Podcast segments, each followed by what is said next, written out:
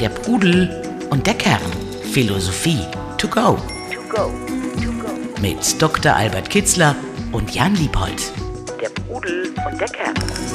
Hallo zusammen bei der Pudel und der Kern. Wir sitzen heute im Münchner Vorort und wollen eines der zentralen Themen oder eines der zentralen Hindernisse auf dem Weg zu einem gelingenden Leben besprechen. Albert, hallo erstmal. Hallo Jan. Es geht nämlich um die Angst ein Affekt, eine, ja, manchmal ein irrationales Gefühl, ähm, was uns, viele sagen, vor Schlimmerem bewahren kann, aber auf der anderen Seite eben auch lähmen kann, wo wir wirklich das Gefühl haben, das tut uns nicht gut. Einerseits hält es uns am Laufen, andererseits ist es eben etwas, wo wir nicht wirklich zur Ruhe kommen können, wenn wir es empfinden. Ich würde dich bitten, Albert, vielleicht kannst du es mal für uns aufdröseln. Inwiefern kann die Angst uns helfen? Gibt es überhaupt positive Aspekte oder siehst du sie wirklich als reines Hindernis auf dem Weg zum gelingenden Leben? Ja, nun, es gibt natürlich eine Angst, die Ihnen spontan eintritt vor einer drohenden Gefahr, wo ich auch schnell reagieren muss. Und da ist es sehr wichtig, dass ich einen Schub Adrenalin bekomme, um die rettenden Maßnahmen sofort einzuleiten und sofort zu reagieren. Das könnte man auch äh, als Angst bezeichnen in einem Moment äh, der Angst, äh, da kann es sehr hilfreich sein, wenn sie mich nicht blockiert, äh, um rettende Maßnahmen zu erkennen. Also blauäugig, Angstfreiheit heißt nicht blauäugig sein, sondern sich schon Gefahren bewusst zu sein. Das ist sicher ein guter Aspekt. Ob man das dann Angst nennt oder eine andere Form ist, sei dahingestellt. Aber häufig wird es als Angst bezeichnet. Aber vor reellen drohenden Gefahren, äh, in denen ich reagieren muss, um äh, damit sich die Gefahr nicht ver verwirklicht, da ist, äh, wäre das sehr hilfreich. Dann gibt es natürlich auch noch psychische Ängste, also Krankheiten, richtige Phobien, von denen in der Philosophie wenig die, die Rede ist, denn die, da kommt man häufig auch nicht mit philosophischem Denken heran, ja. sondern da muss man Absolut, sehe ich auch so. Also wobei äh, in der Vorbereitung habe ich gesehen oder gelesen die Zahl und die fand ich schon beeindruckend, dass jeder fünfte ähm, Mensch in Deutschland im Laufe seines Lebens von einer Angststörung, die eben dann schon pathologisch sein kann, äh, betroffen ist. Also ähm, das sind natürlich auch irrationale und eben ähm, krankheitsbedingte Störungen. Trotzdem sieht man, wie vorherrschend die Angst in unserem Leben sein kann. Ich will mal äh, gleich einsteigen mit einem konkreten Beispiel, was, wo ich sagen würde, da empfinde ich aktuell na, irgendwas aus einer Mischung aus Sorge und Angst. Ähm, also mein älterer Sohn ähm, hat sich eine Vespa restauriert und macht jetzt, also wird äh, 16 Jahre alt und macht jetzt den Motorrad oder den Führerschein, mit dem er ja, 125er Führerschein, wo er dann doch relativ schnell mit seiner restaurierten Vespa auch nachts entlangfahren wird. Und diese Vorstellung, ähm, gebe ich offen zu, ähm, die macht mir äh, bis zu einem gewissen Grad tatsächlich Angst. Einerseits gönne ich ihm natürlich dieses coole Lebensgefühl. Ich hatte selber früher eine Vespa und fand es total cool. Ähm, gibt Freiheit.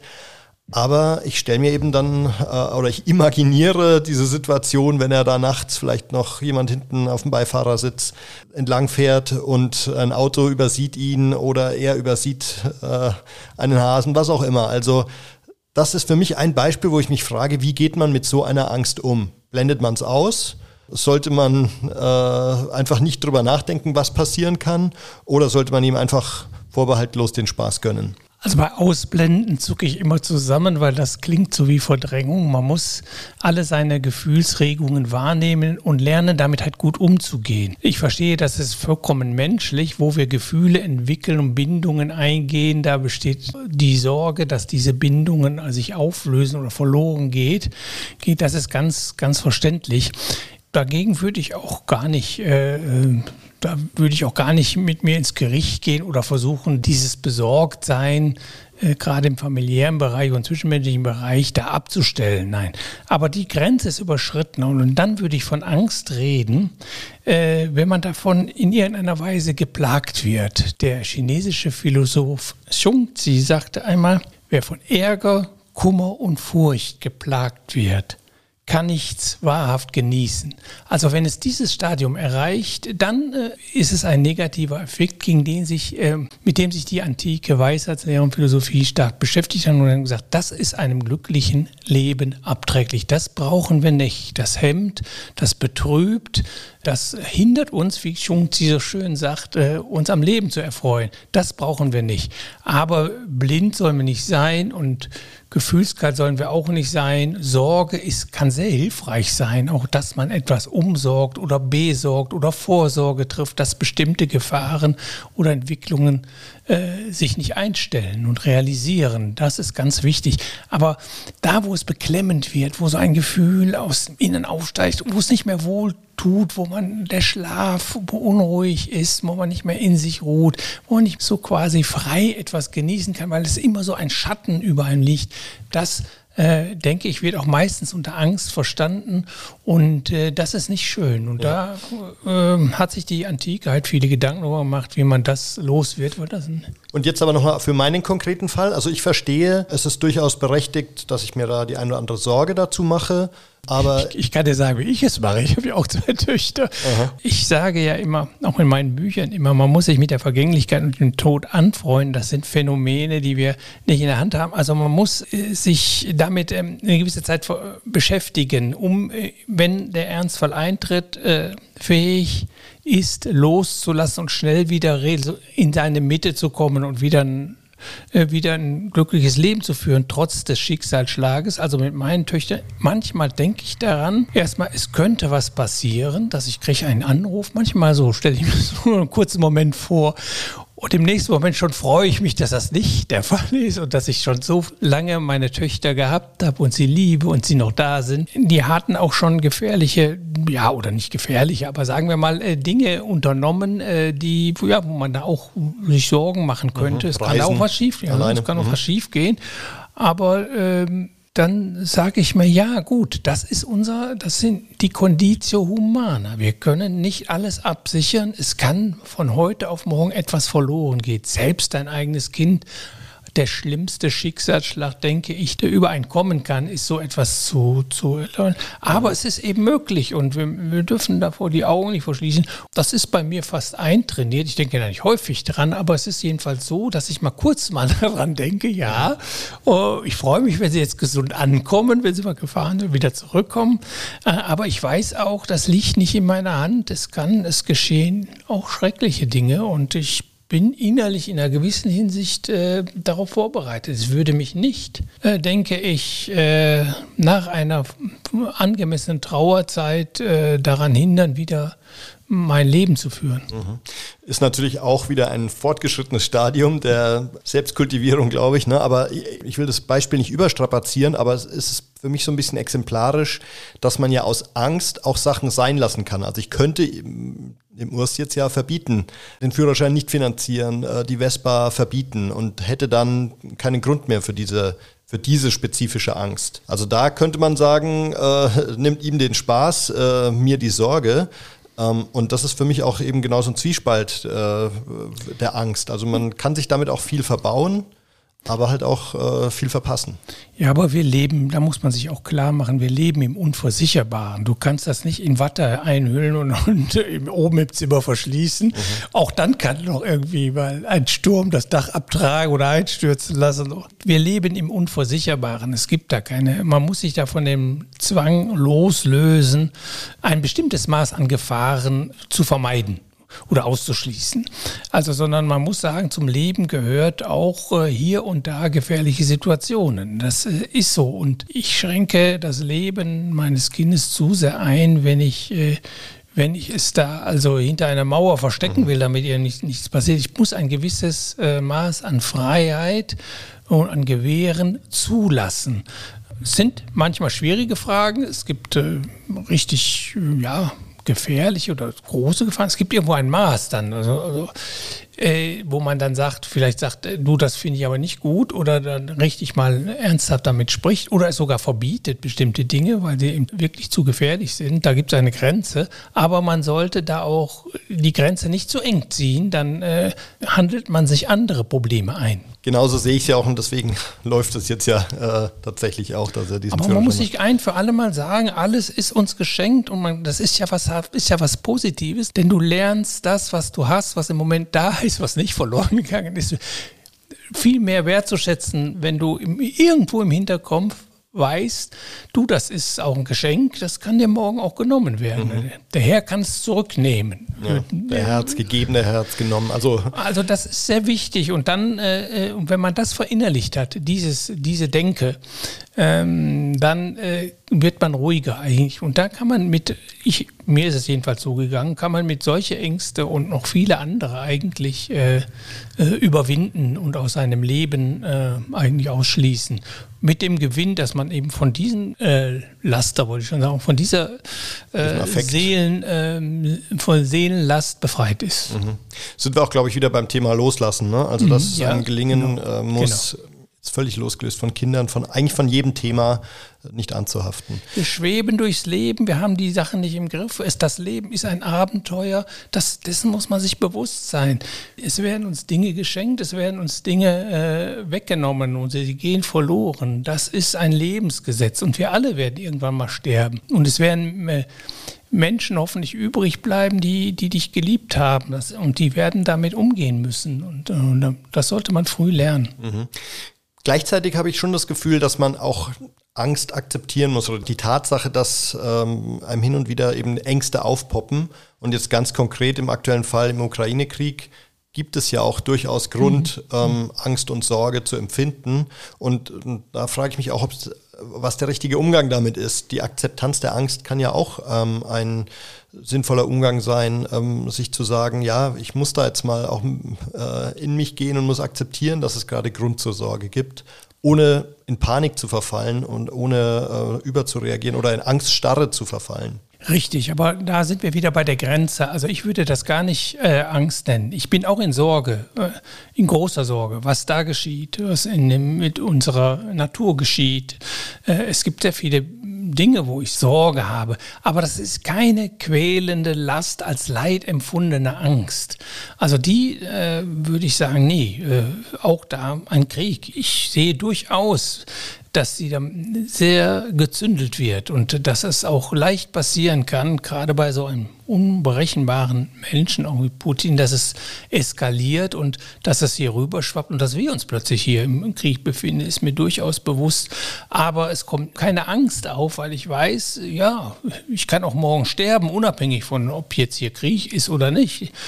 Das, und das war auch der Punkt, den die Alten auch gesagt haben. Ne, wenn der Tod seinen Schrecken verloren hat, vermag nichts mehr zu ängstigen, sagt ein anderer chinesischerweise. Das heißt, äh, wenn du deinen eigenen Tod mal verinnerlicht hast und weißt, du wirst sterben und ihn zum Freund gemacht hat, wie man im Altertum sagte, dann kann ich nichts anderes mehr schrecken, denn was Schlimmeres oder in mhm. Anführungsstrichen Schlimmeres, Sokrates würde sagen, wir wissen ja gar nicht, was nach dem Tod kommt und deshalb ist er vielleicht auch gar kein Übel oder die Vorstellung, es sei ein Übel, das einem Angst macht, ist eine äh, tut man so, als wüsste man, was danach kommt. Man weiß also nicht, also auch keinen Grund, Angst zu haben. Aber dieses, wenn man das einmal so akzeptiert, ich werde sowieso irgendwann gehen, das weiß nicht wann, dann kann man mit solchen Sachen viel gelassener umgehen. Und, und wir werden dann sehen, was dann passiert. Und dann muss man da auch nicht, jedenfalls nicht, belastende, schmerzhafte Leid, auslösende Ängste entwickeln, die einen nicht schlafen lassen, die einen das Leben nicht mehr genießen lassen. Also das heißt, es geht erstmal um diese Urangst äh, vor dem Tod, die genau. man äh, besiegen ja. muss. Ja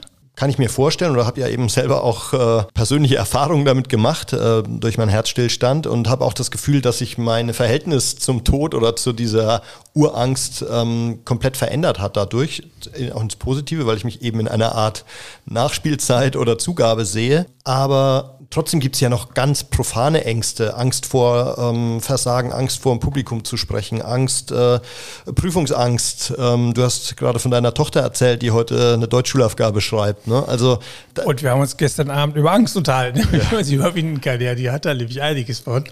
Ja, stimmt. Aber eben da kann man lernen, diese Dinge herunterzufahren oder ganz abzubauen. Das kann man lernen und das hat die Antike ausführlich beschrieben, auch Übungen an die Hand gegeben, wie man darüber hinwegkommt. Das hat nämlich meistens mit unseren Vorstellungen zu tun, meistens mit Anhaftungsverhältnissen äh, und Vorstellungen etwa. Äh, die Vorstellung, diese Arbeit oder die Note in dieser Arbeit sei von unglaublicher Wichtigkeit oder dieses Ding oder diese Arbeitsstelle oder dieser Karrieresprung sei für mein Glück unabdingbar. Solche Vorstellungen, die falsch sind, äh, die die Philosophie widerlegen kann, die führen dazu, dass ich anhafte, dass ich mich verbeiße in etwas, das muss so unbedingt äh, kommen. Das, und da hängt unglaublich viel dran. Und je mehr ich daran hänge durch meine Vorstellungen, durch meine Bewertungen, desto größer ist die Gefahr, dass ich da an diesem Punkte Sorgen und Ängste entwickle.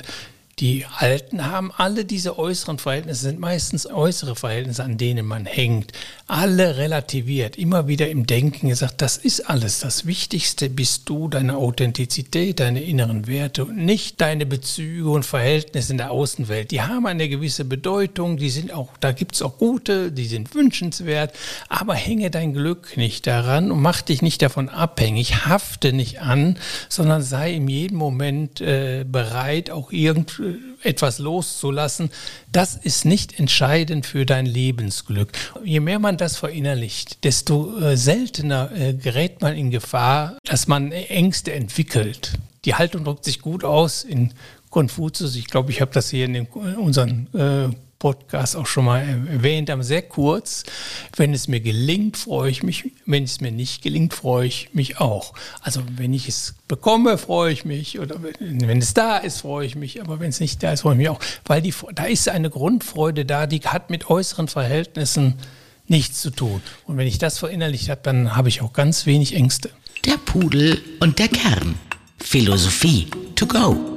Wenn wir jetzt mal beim konkreten Beispiel Prüfungsangst am Beispiel deiner Tochter bleiben, könnte man ja aber auch sagen, äh, so ein bisschen Angst ist jetzt ja auch nicht verkehrt. Man, äh, wenn man die empfindet, lernt man möglicherweise mehr, ist motivierter, ähm, wenn solange sie nicht so stark ist, dass sie einen lähmt und äh, ja, ne? genau, alle Stufen darunter. Ich würde das eher sagen, ein, ein, eine Sorge, ein Umsorgen und ein Engagement und ein Besorgtsein und sich darum kümmern. Ja, das ist alles. Ähm, wenn das alles motivierend ist, das ist mir schon die Vorstellung. Äh, anhaften ist ja eine starke Form, aber die Vorstellung, das ist mir wichtig. Ich möchte da mein Bestes geben, eine gute Arbeit schreiben. Das ist bis zu einem gewissen Grade, ist das wunderbar und motivierend und auch gut.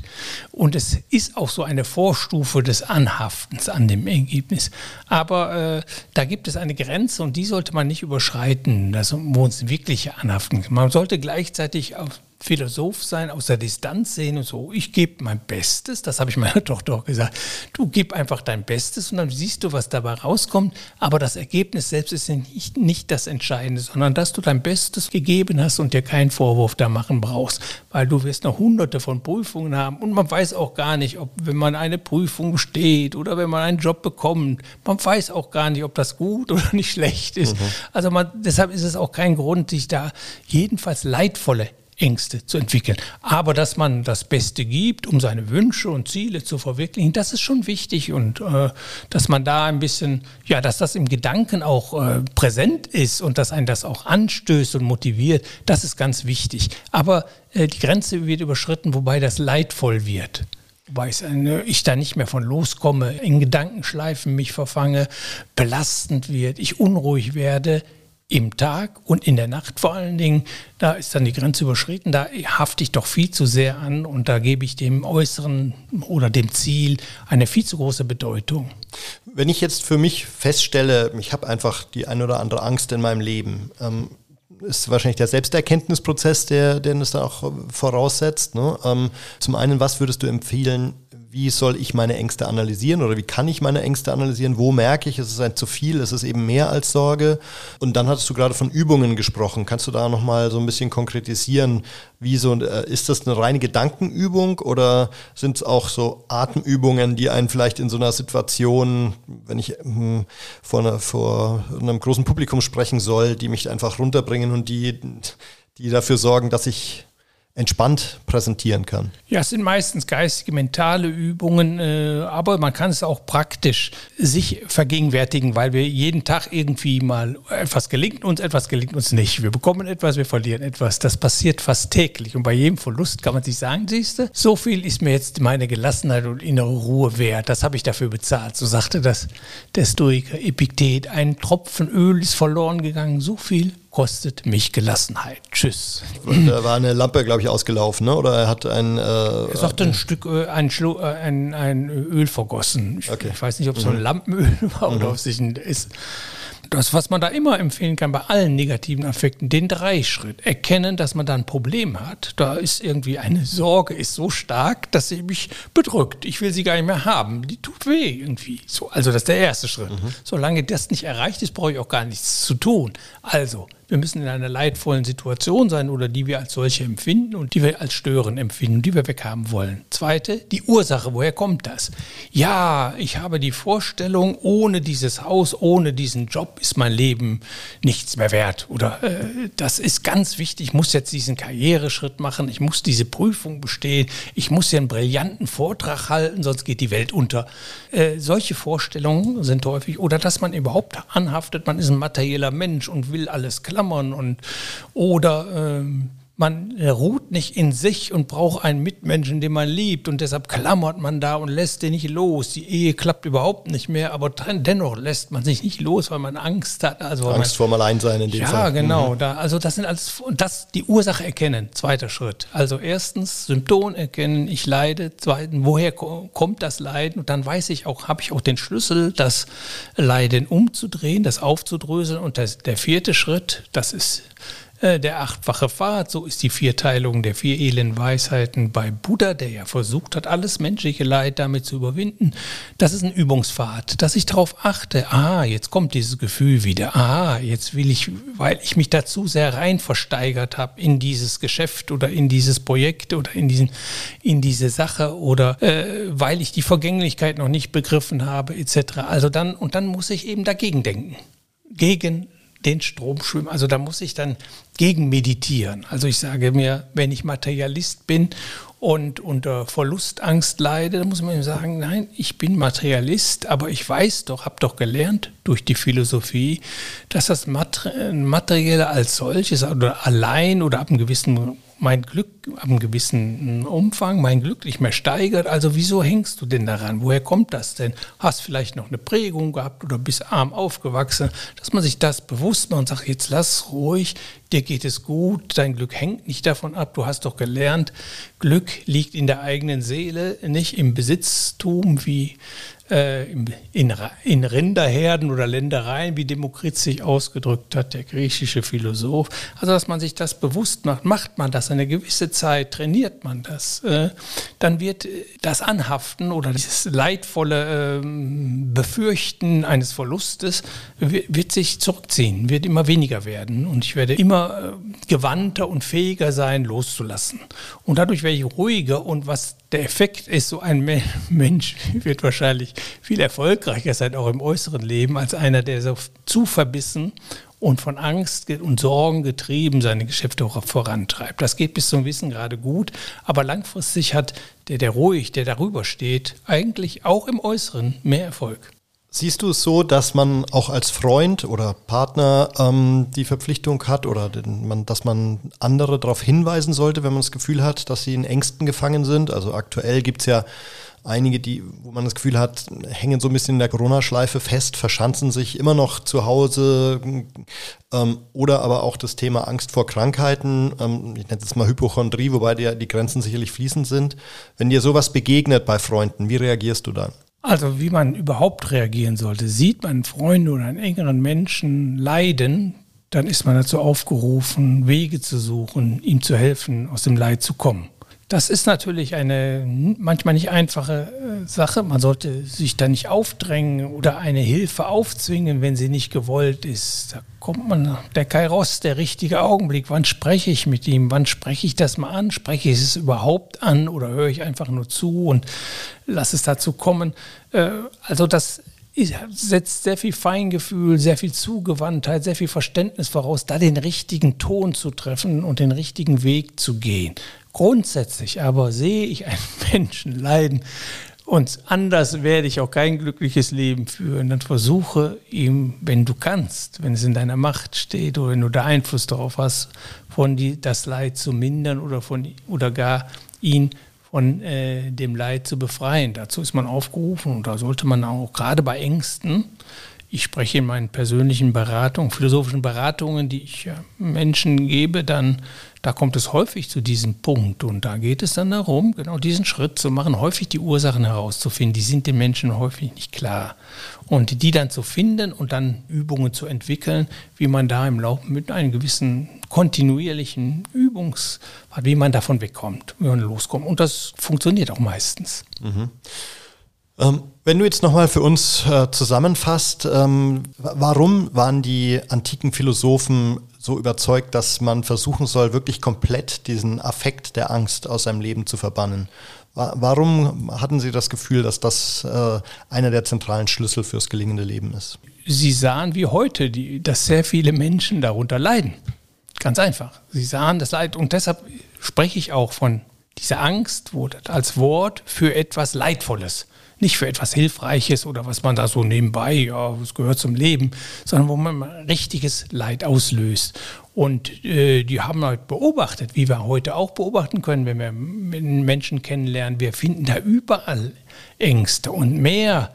Äh, und sehr häufig äh, und mehr als uns lieb ist. Und das haben die Alten dann auch getan und haben gesagt, ja gut, also wir suchen Wege zum glücklichen Leben. Angst gehört nicht zum glücklichen Leben. Wer richtig Angst hat, darunter leidet, der ist nicht glücklich, sondern unglücklich, mindestens in dem Moment. Äh, also war das einer der zentralen Punkte der Agenten, wie komme ich davon los? Damals übrigens in Griechenland war das so, da hatte Angst vor dem Zorn der Götter.